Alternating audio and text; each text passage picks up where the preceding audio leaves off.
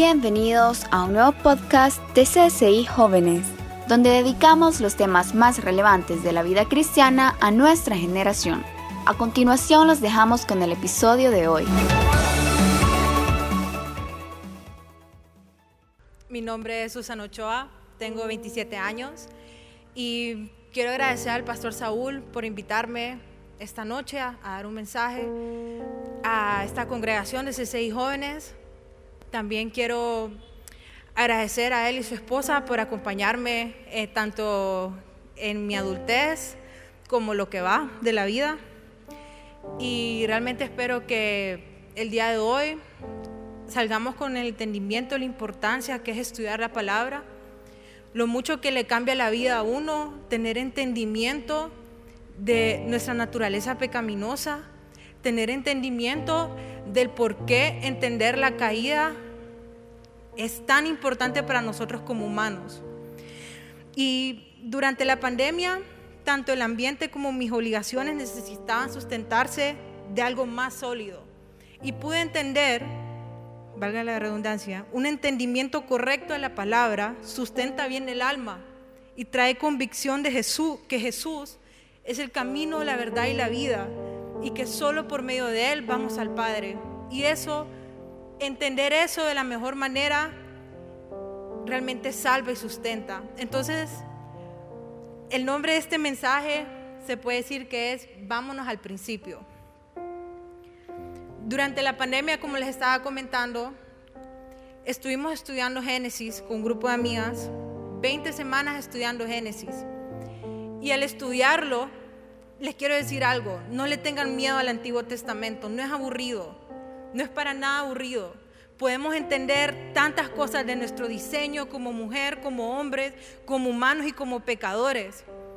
Y eso pasó en la pandemia, le perdí el miedo a ese Antiguo Testamento le perdí el miedo a estar viendo esas páginas que salen linajes y páginas y páginas que este es hijo de este y este hijo de aquel y la, Yo decía, esto, ok, me lo pasaba rápido.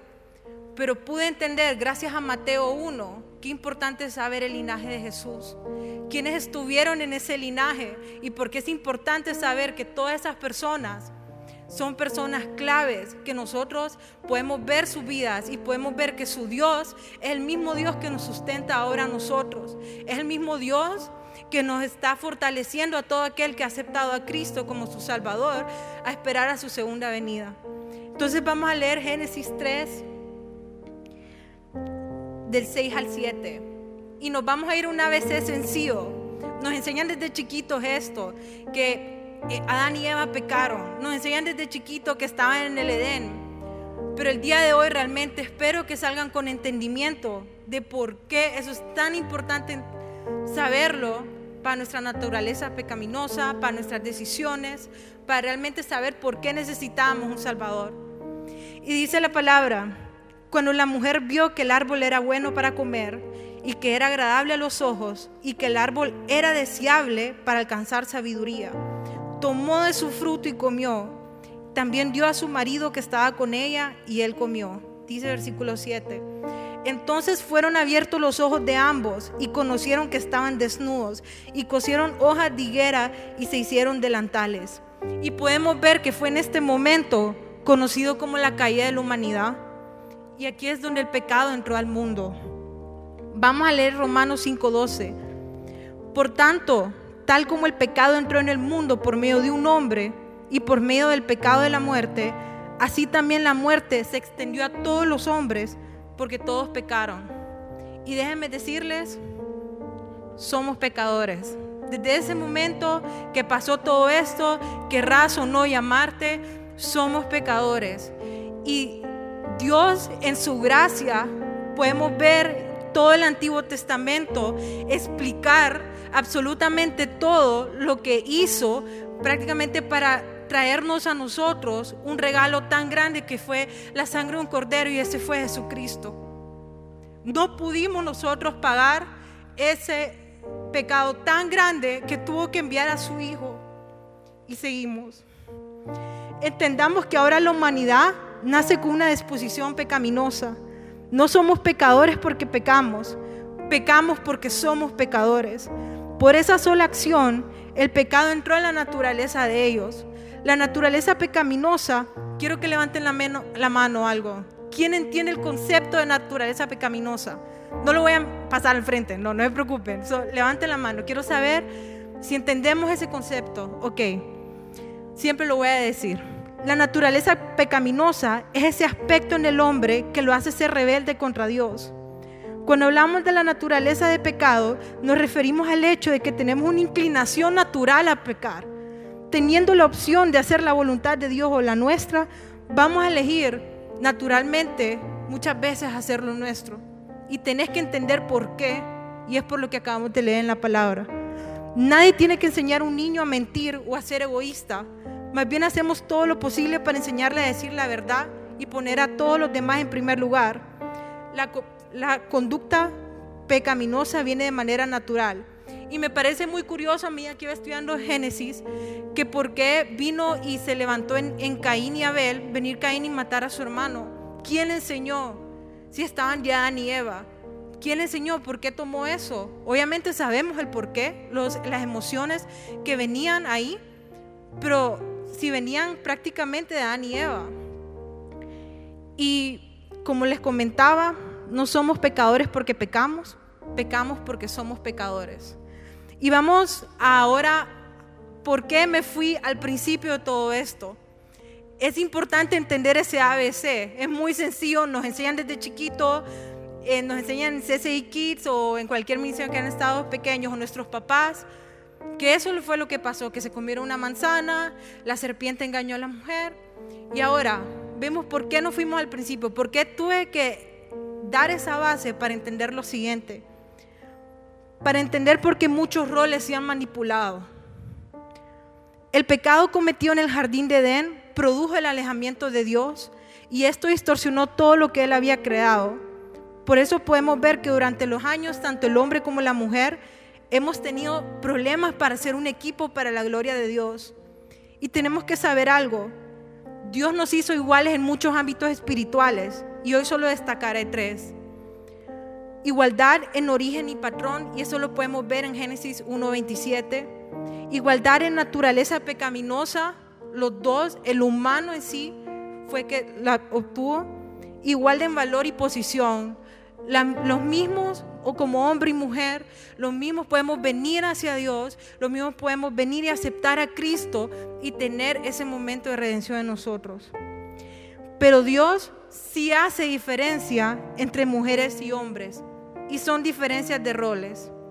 Aquí el mundo te dice, no, equidad, todo está bien, que no sé qué, pero podemos ver cómo podemos ver ejercer esos roles, cuál es esa diferencia.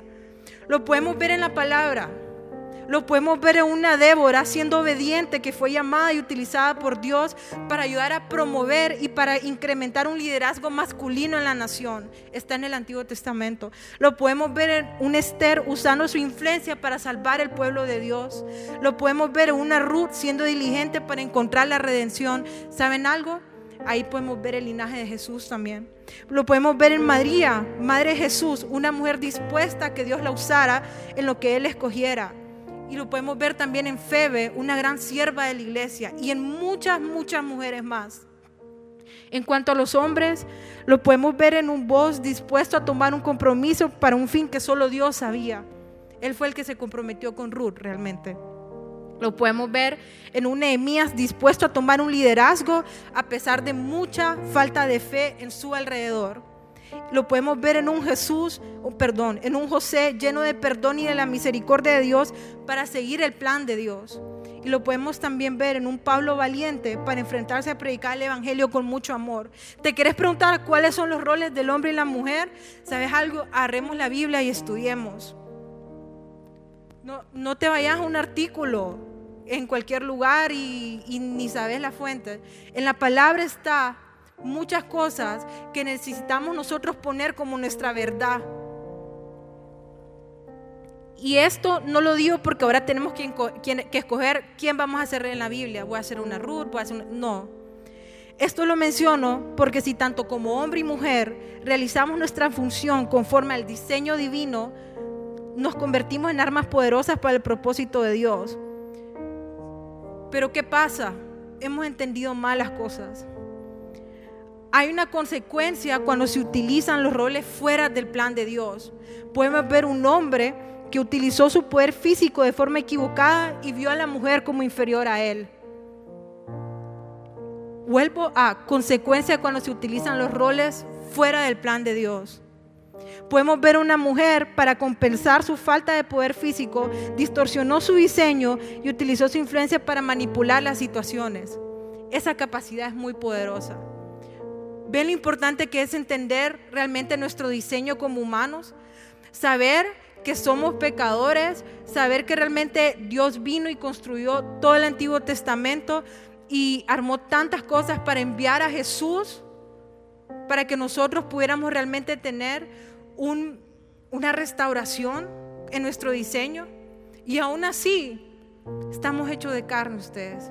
Aún así, pero gloria a Dios que tenemos al Espíritu Santo, que es nuestra guía y nos ayuda. Podemos ver, cuando vemos esta vida de una forma egoísta, será imposible entender el plan de Dios en nuestras vidas. Un dato interesante, mujeres. Hemos escuchado sobre la mujer virtuosa. La palabra utilizada para virtuosa en el lenguaje hebreo es kail. Lo siento, no sé pronunciarlo muy bien. Que también se traduce como fortaleza. La diferencia radica en la forma en que la mujer lo demuestra. No a través de un poder físico, sino mediante su capacidad para influenciar a otros. Y ese poder puede ser muy grande.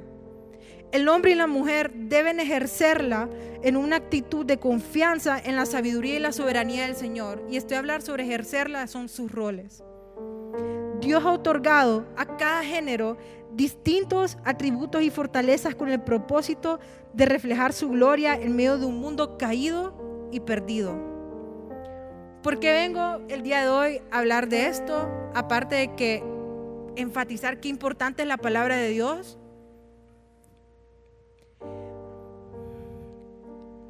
estaba empezando a tener, eh, cada uno se tiene que ver realmente, tiene que realmente orar y realmente el Espíritu Santo te va inspeccionando, te va, te va, te va hablando mediante la palabra.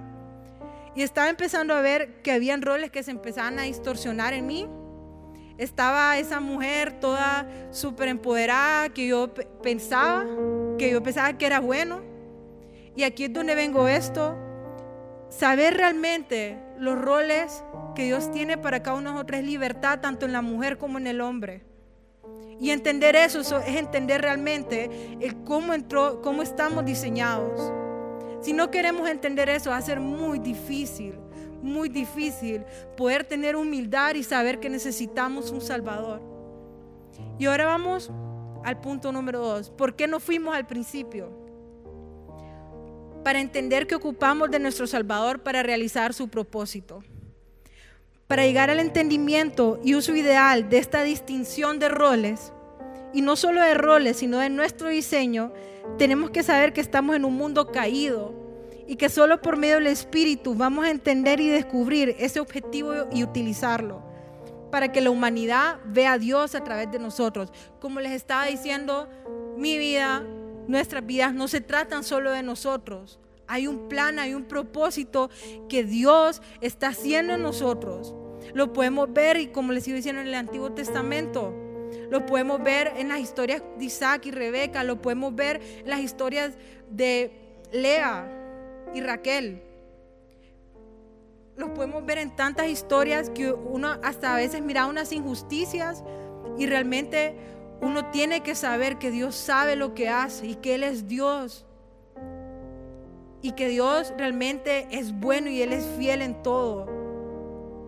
Tu vida no se trata de ti, se trata de Él. Y para eso hizo al humano hombre y mujer, para que se complementara en finalizar en la obra que nos dejó a cada uno de nosotros como iglesia en esta tierra hasta esperar y recibir su segunda venida. Podemos leer en Lucas 4:18. Yo uso mucho la traducción NBLA, usen la que ustedes entiendan más. El Espíritu del Señor está sobre mí porque me ha ungido para anunciar el Evangelio a los pobres, me ha enviado para proclamar la libertad a los cautivos y la recuperación de la vista a los ciegos, para poner en libertad a los oprimidos.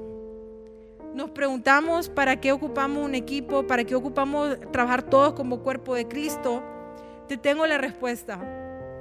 No tenemos que perder tiempo, no tenemos que venir y estar pensando solo en nosotros, en nuestra comodidad.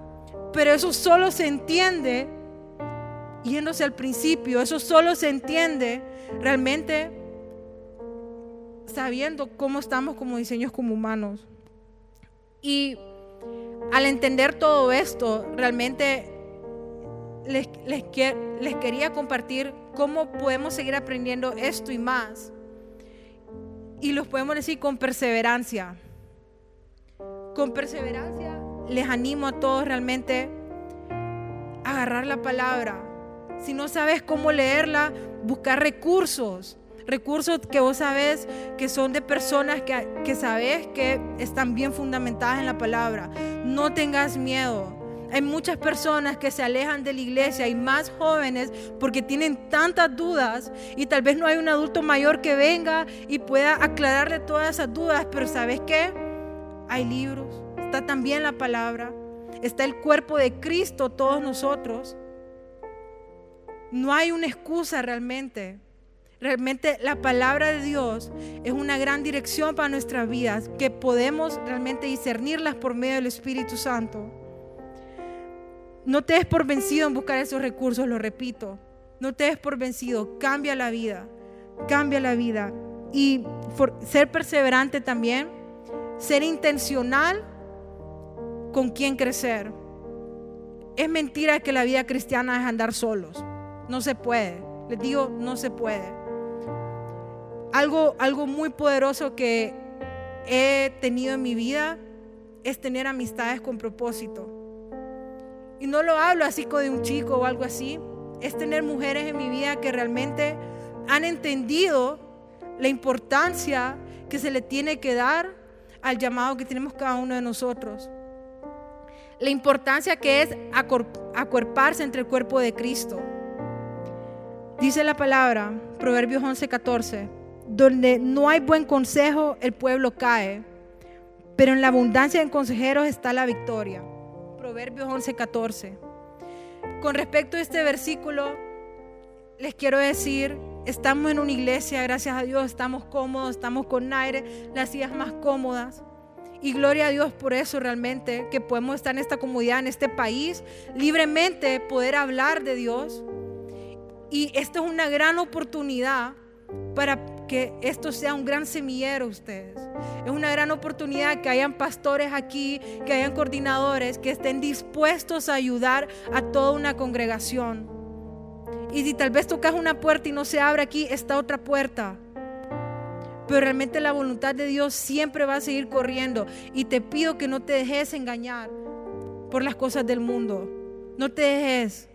Va, va, va a querer el sistema del mundo realmente distraerte. Va a querer el sistema del mundo venir y hasta cuestionar tu identidad. Va a querer venir el sistema del mundo venir y realmente hasta dejarte vacío, vacío, vacío. Y una un segundo punto para realmente entender cómo podemos saber estas cosas y más y es con entendimiento. No den por sentado una historia chiquitita de Adán y Eva, tal vez, que lo vimos desde pequeños. No den por sentado toda una página de linajes que podemos ver en la palabra de Dios. No demos por sentado realmente ver los mapitas, a veces que podemos ver en la palabra de Dios, que decimos, ah, esto no importa. Créame que sí importa. Importa mucho. El entendimiento es tan importante y cambia tu vida. Entender su diseño te librará de caer en los engaños que te ofrece el sistema del mundo, como les había mencionado. Saber que traemos una naturaleza pecaminosa y que necesitamos de Dios, nuestro Creador, nos dará mucha convicción, valentía en situaciones difíciles y libertad. Y lo podemos leer en la palabra, en 2 Timoteo 1:12 por lo cual también sufro estas cosas, pero no me avergüenzo, porque yo sé en quién he creído y estoy convencido de que es poderoso para guardar mi depósito hasta aquel día. ¿Tenemos convicción? ¿Tenemos convicción en la palabra? ¿O estamos un día adentro, un día afuera? Déjame decirte que si realmente has dejado orar, has dejado leer la palabra, has realmente dejado de congregarte hasta cierto punto. Lo que estás haciendo es seguir tus emociones y no seguir lo que dice la palabra. No seguir, no estás, te estás, como dicen, apartando realmente y no es para Dios. La vida cristiana, quiero que recuerden, no es para estar solos. Ocupamos ayuda, pero eso solo lo podemos saber con humildad. Saber que un pecador necesita de ayuda, primero de un redentor, de un salvador que es Jesucristo, y también necesitamos de nuestros amigos, pero no amigos de esos que ya sabemos, amigos realmente que podamos venir y caminar juntos hasta esperar esa segunda venida. Si por favor me acompañan a orar en este momento. El día de hoy, si te vas con algo, aparte de la palabra de Dios compartida, es respondiéndote esta pregunta. Al saber esta verdad, ¿qué paso vas a tomar esta semana para vivir a la luz de esa verdad? Al saber todo lo que hemos aprendido el día de hoy, espero que hayas aprendido, espero también haber dado bien este mensaje. ¿Qué paso a la luz de esta verdad que hemos aprendido el día de hoy vas a dar esta semana. Siempre estamos en proceso. El proceso de santificación duele, no les voy a mentir, duele. Ser cristiano no es que te va a reparar la vida, pero sabes que hay una esperanza que está en la eternidad, que ese es nuestro premio. Y saber que nunca estamos solos, que el Espíritu Santo es nuestro consolador. Así que si me ayudas a ponerte de pie en este momento, también para orar por una congregación perseverante y entendida, por una congregación que por temor a Dios respeta los roles que Dios tiene para cada uno de nosotros, por una congregación que tiene convicción de pecado realmente y que sabemos que necesitamos de un Salvador. Así que si me acompañas, Señor, te damos gracias, gracias por tu palabra, Gracias por tu santo sacrificio. Gracias por tu Espíritu Santo. Porque sin, sin todo eso, Señor, no fuéramos nadie. Nos estaría esperando algo súper, súper feo, Señor. Gracias por todo esto que hiciste que nosotros no podíamos pagar. Gracias, Señor. Te venimos a pedir de tu misericordia, Señor. Te venimos a pedir realmente que nos ayude, Señor, a tener tanto como recursos como buenas personas alrededor de nosotros, personas con fe, Señor, que nos ayuden en nuestra caminar, Señor. Quiero orar por aquella persona el día de hoy que tiene un pie afuera y un pie adentro. Quiero orar por esa persona, Señor, que entre convicción de pecado en su vida, que sepa que te necesita y que deje esa autosuficiencia. Quiero orar por ese tipo de persona el día de hoy. Quiero orar, Señor, porque hay una vida entregada a Cristo realmente por la convicción del pecado y que te necesitemos y que te representemos, Señor, en esta tierra. Gracias, Señor. Gracias porque solo tú das cosas que nada en este mundo puede ofrecer. Solo tú, Señor, nos otorgas esa paz que sobrepasa entendimiento, esa perseverancia cuando nosotros ya no tenemos fuerza, Señor. Te agradecemos, Señor. Te agradecemos, Señor. Eres nuestro Dios. Jesús es nuestro Salvador, Señor. Y gracias, gracias por el sacrificio. Te pedimos, Señor, que nos des esa paciencia, ese amor, Señor, para esperar te pido, Señor, que nos recuerdes, así como le recordabas a Abraham, así como le recordabas a Isaac, tus promesas, que tú estás con nosotros, Señor, que nuestra generación será bendita, Señor, que todas estas promesas es para todo aquel que te ha aceptado, Señor, como un Salvador. Te pido, Señor, que nos recuerdes esas promesas. Te pido, Señor, que tu verdad sea lo primero que se nos venga a nuestras mentes cuando se esté nublando, cuando estemos pasando un momento difícil donde no podamos encontrar una solución. Te lo pido, Señor, que tu verdad prevalezca en nuestras mentes, Señor. Te pido, Señor, realmente que siempre nos estés acompañando como siempre lo has prometido, Señor. Te pido también, Señor, porque esta congregación seamos fieles a ti, Señor, a tu palabra, que aunque nos cueste muchas veces, Señor, demostrarlo, te pido, Señor, que siempre entre esa convicción en nosotros, que te necesitamos, Señor, que no somos autosuficientes, Señor. Gracias realmente, gracias porque podemos venir a ti con libertad y tú nos recibes con tanto amor siempre, Señor. Gracias realmente por todo, Señor. Te agradecemos. Gracias por tu sacrificio. Es infinito, Señor. Nada lo puede, Señor, derribar, Señor. Gracias por tu palabra. Gracias, Señor. En nombre de Jesús. Y decimos todos, amén. Amén y amén.